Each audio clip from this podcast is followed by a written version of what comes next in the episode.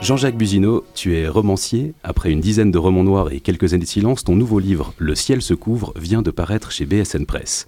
Un petit mot pour le présenter?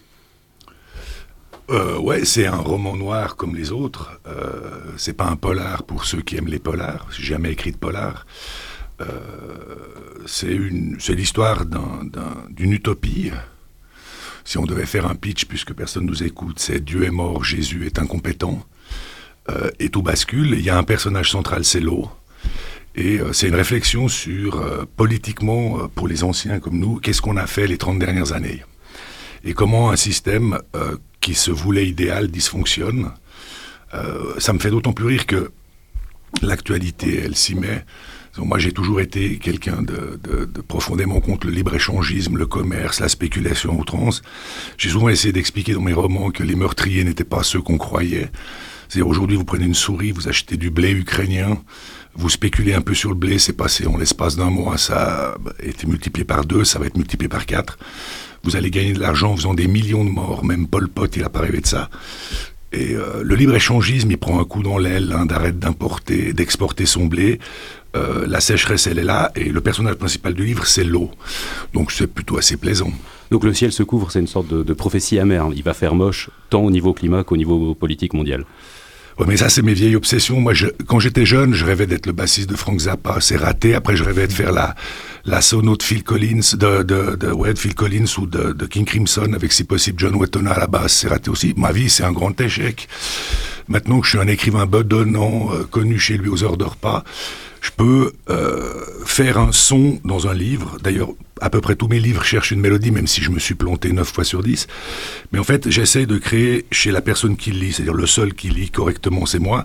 Est-ce que je retrouve une bande son? Est-ce que quand j'écris, quand je lis Le ciel se couvre, j'entends euh, Mark Hollis, euh, King Crimson ou la guitare de, de Jeff Beck? Et si j'entends pas Neil Young, c'est que je suis à côté de la plaque et je recommence le livre de zéro. Là, il se trouve que j'ai eu la chance de rencontrer euh, Don Giuseppe Meron, le mafieux de l'édition romande. Euh, il m'a proposé une collaboration. Moi, je retrouve un peu l'idée des romans noirs dans les années 90 où personne nous regardait, on nous invitait nulle part. On pouvait écrire tout ce qu'on voulait. On était la littérature sale. Et euh, bon, BSN, c'est l'anagramme de BNS pour ceux qui savent pas, de la Banque nationale suisse. Donc il y a forcément beaucoup d'argent. Mais au-delà de ça, c'est un vrai éditeur. Donc c'est extrêmement plaisant de se retrouver. Euh, moi, j'ai jamais cherché à être édité. J'ai jamais aimé les livres comme ça. Le commerce du livre. Me retrouver avec quelqu'un comme Giuseppe Meron dans une petite maison d'édition où il fait tout tout seul de manière artisanale avec une espèce de respect des textes et du lecteur, entouré de gens que tu connais, Mélanie Chapuis, Marie-Christine Horn ou Olivier Chapuis. Bon, c'est un peu la mafia avec Raphaël Wolf euh, radiophonique, mais c'est des gens nettement plus intéressants que de se retrouver avec des sexagénaires qui boivent du rouge et qui parlent de révolution depuis 60 ans. si on revient au roman, finalement, on pourrait dire que écologie, sexe et incompétence, c'est une sorte de pendant défaitiste euh, et actuel au sexe, drogue et rock'n'roll. Mais c'est pas défaitiste. L'humain, il est l'humain, il est imparfait. L'humain, il est beau qu'autour d'une table, quand il mange, là, tu pas besoin euh, de, savoir les langues, tu peux bouffer à peu près tout. À la cuisine, les gens sont assez beaux. Et euh, pour moi, l'humain, il est supportable que quand on lui donne des instruments de musique. On a plané toutes les Les grands disques, c'est toujours des disques où les gens, ils ont été capables de mettre les différences. Euh, dans Harvest de Neil Young, il y a Linda Ronstadt, qui est quand même une superstar, qui va chanter pour un, un jeune Anglais un peu autiste, un jeune Canadien. C'est là où l'humain, il est beau. Le reste de l'humanité, c'est pour ça qu'on appelle ça des romans noirs. Moi, j'ai toujours trouvé que c'était d'une tristesse absolue. C'est-à-dire, l'humain incapable d'avoir une relation sexuelle avec quelqu'un sans que ça tourne à l'harcèlement, à l'agression. C'est pathétique. Il faut s'asseoir à table, manger, parler, faire de la musique, et le reste du temps, il faut regarder ailleurs. Mais le livre n'est pas défaitiste. Tu fais, euh, tu fais donc la différence euh, entre roman noir, polar. Pour toi, c'est quelle est la différence? Pour Wikipédia, pour Wikipédia le, roman noir est un sous-genre du polar.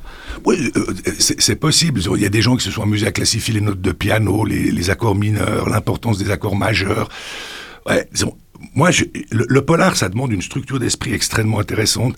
C'est qu'il faut trouver quelque chose à résoudre. Moi, j'en ai rien à foutre. Je, je résous rien du tout.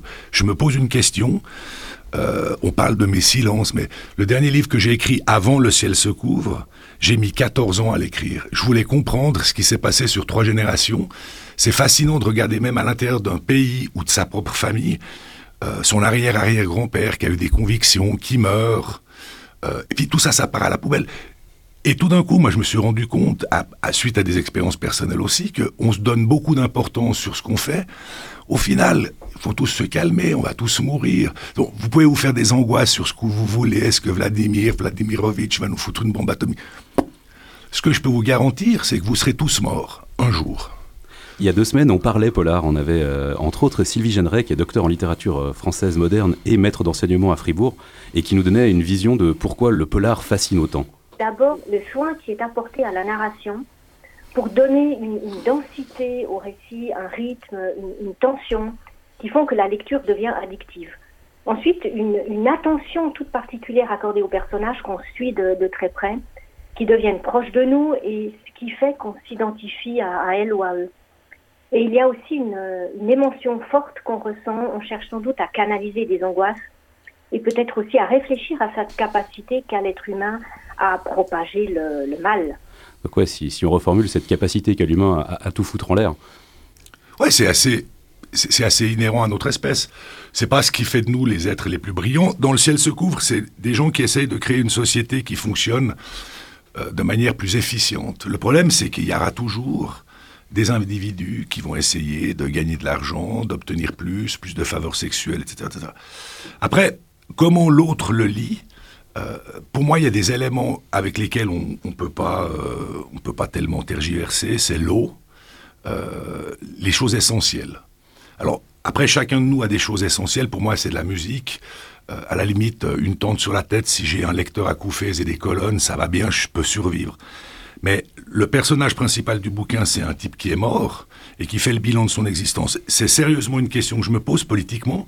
Comment on a fait, comment j'ai fait, comment ma génération, à coup de grands discours autour de tables de bistrot à se taper des spritz ou des bières de mauvaise qualité, on a laissé un libre-échangisme, euh, une perte totale du contrôle de l'État, et avec une génération qui débarque, que, qui est la tienne, celle de ma fille, ou celle, euh, que les enfants, euh, conformes à un projet de société extrêmement curieux, c'est depuis 20 ans, on leur dit vous allez dans le mur.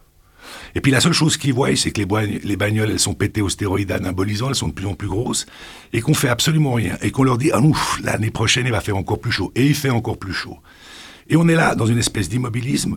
Moi, j'ai été biberonné à la sociologie, merci mon père, paix à son âme. Euh, je suis convaincu qu'une société ne va nulle part si elle n'a pas un projet, quel qu'il soit. On pourrait faire comme projet à Genève demain matin tous à la poterie ou à l'élevage de salade. On va en chier pendant dix ans, mais dans dix ans, on sera le lieu du monde qui a le plus euh, de potentiel dans la poterie ou dans l'élevage de salade. Si on continue à avoir une société où des scientifiques qui travaillent disent on a un problème, puis que les gens regardent ailleurs, ce qu'on appelle les biais cognitifs, ça je trouve c'est fascinant chez l'humain. On dit ouais le problème il est pour demain. Euh, c'est pas un projet de société. Il y a un pays, un continent qui a un projet, c'est la Chine. Ils y vont à marche forcée, ça plaît à personne. Si on enlève les jugements, c'est deux confrontations de modèles de société que je trouve extrêmement intéressantes. Il n'y a aucune forme de jugement de ma part. Je constate juste que on donne un certain nombre de libertés à une population, ils ont des possibilités d'agir, ils ont des possibilités de faire certaines choses, et au final, la liberté, elle est de pouvoir se taper l'apéro à 5 heures ou de partir le vendredi soir avec EasyJet pour Barcelone. C'est assez pathétique. Moi, je collerais des instruments de musique à tous les gosses, puis j'arrêterais de leur apprendre à lire, parce que visiblement, ça sert à rien. Mais parlons de musique, tu es aussi musicien. Euh, dans ce roman, il y a énormément de citations musicales, euh, du, Robert Fripp, du Gilmour, du Neil Young. Euh, tu penses T'as ton écriture comme une bande-son ou t'as une bande-son qui accompagne ton écriture? Non mais euh, Guillaume, tu me connais, moi je suis, un, producteur frustré. On a travaillé quelques mois ensemble pour faire un album magnifique de Capitaine, etc. Euh, ce que j'aime, c'est mettre des gens ensemble euh, et créer un son. Et c'est une vraie fierté quand tu écoutes un disque que tu as produit depuis zéro. Moi j'en ai fait plusieurs. écrire un livre, ça me permet juste d'avoir un, orchestre. Le méchant, c'est la grosse caisse. Euh, le libre penseur, c'est le guitariste qui avait un peu de disto. Et ça me permet de créer un univers musical. Je suis assez convaincu que tous autour de cette table, vous avez une bande son. Ça va être extrêmement intéressant, c'est horrible ce que je vais dire, mais c'est pas grave. Euh, demain, Springsteen, il va mourir. L'Amérique, elle perd sa bande son. Ça veut dire qu'il y a des gens de mon âge, de notre âge, qui toute leur vie a été accompagnés de morceaux de Bruce Springsteen qui est certainement le Beethoven de son époque. C'est extrêmement intéressant de regarder comment, quand on enlève la bande son à une existence, c'est extrêmement problématique. Il n'y a aucun grand film qui n'a pas une grande musique. Aucun. Euh, Léon a utilisé tout le temps le même compositeur, c'est pas pour rien. Et euh, c'est, pour moi, c'est impossible de lire un livre sans que j'entende une musique, mais que ça soit un livre de sociaux, de philo ou, de, ou un roman. Si on revient un petit peu à la littérature, poser la question dans cette émission finalement est-ce que la littérature se, met en scène? On a parlé de la musique, effectivement, tu as parlé de cette bande-son, mais maintenant dans, les événements du type du Salon du Livre, euh, il y a de plus en plus de, de lectures musicales, de performances. Est-ce que toi c'est quelque chose qui te, qui te parle, qui t'attire? Non. Euh, malheureusement pour mon éditeur, moi à peu près tout ce qui est de la public relation ou de moi, j'ai horreur de la lumière. Euh, j'aime bien euh, mon canapé, euh, mais moi, j'écris avec un carandache, avec des carandaches et du papier, c'est assez pathétique. la mise en exposition, je comprends pas ce besoin qu'a le lecteur de rencontrer un auteur. Moi, les auteurs que j'aime, sérieux, je m'en fous. Euh, j'ai pas besoin d'aller boire des pots avec Anna Arendt, j'ai aucune envie d'aller boire des pots avec Jim Thompson, c'était un alcoolo, j'aurais pas suivi.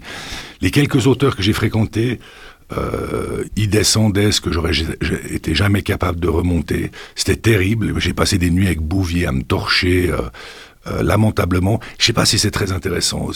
Ce qu'on essaye de faire, c'est des livres j'ai le même rapport avec les musiciens, c'est-à-dire je suis pas sûr que j'ai envie d'aller boire des pots avec Neil Young, tant qu'il me fait un album qui m'accompagne 50 ans, je lui en suis reconnaissant. Si quelqu'un aime un de mes livres, merci. Je suis pas sûr qu'il ait besoin de m'écouter ou de me, me, j'ai pas besoin de lui salir son livre en gribouillant, puis j'ai une écriture de cochon. Je sais pas si c'est très nécessaire. Ça. Euh, pour toi, c'est vraiment au niveau de, de, la promotion du livre en fait qu'il y a quelque chose qui change et qu'il n'y a pas forcément. Mais je n'en ai jamais fait. J'ai toujours eu horreur de ça. Ça m'arrangeait bien d'avoir un, un, éditeur à Paris. Bon, maintenant, Don Giuseppe, il me menace de m'envoyer euh, la mafia remonte chez moi avec Marilyn Horn et César et ses chiens. Donc, je ne sais pas si je peux me permettre de ne pas en faire du tout, mais moins j'en fais, mieux je me porte. Et tu as l'impression que dans, dans, les changements qu'il y a eu, est-ce qu'il y a des changements positifs? Je sais pas, je pense au, livre audio par exemple, ou qui permettrait euh, une bande-son intégrée. Oui, oui, mais je fais pas de l'anti-progressif. Euh, je suis pas très fier d'utiliser euh, des stylos carandache et du papier que je me fais relier en italien parce qu'ils sont 24 heures sur 24 sur moi euh, dans mes poches arrière. C'est juste que je sais pas faire autrement. Je, moi, j'admire les gens qui sont capables de dicter quelque chose. De, si je lis un de mes textes, c'est pathétique, c'est foyer handicap, c'est terrible, c'est le développement mental, parce que j'ai envie de réécrire, parce que je trouve pas la musique, j'ai pas le bon rythme, etc. Donc moi, c'est des choses que je comprends pas. Après, c'est des choses qui existent, c'est excellent, les livres en braille, les livres audio, les tablettes. Je pense qu'il n'y a aucun souci. C'est juste, générationnellement, il y a des gens qui seront capables de les utiliser, d'autres pas. Et travailler avec des comédiens ou des musiciens pour mettre euh, un livre en scène ou en jeu Alors, euh, c'est juste sur la terminologie. Si un comédien euh, s'intéresse à mon texte et a envie de le mettre en scène, libre à lui. Moi, je j'ai rien à dire à un comédien, c'est pas mon métier. Euh, il faut que il faut que chacun reste à sa place. Le comédien, il sait donner de la voix, lancer un texte, en faire quelque chose. Moi, je sais juste gribouiller. Si après ça intéresse quelqu'un, c'est son droit. Mais je me vois mal aller dire à un comédien ce qu'il devrait faire, ou un cinéaste, ou un caméraman. Moi, je suis nul en image. Juste les sons.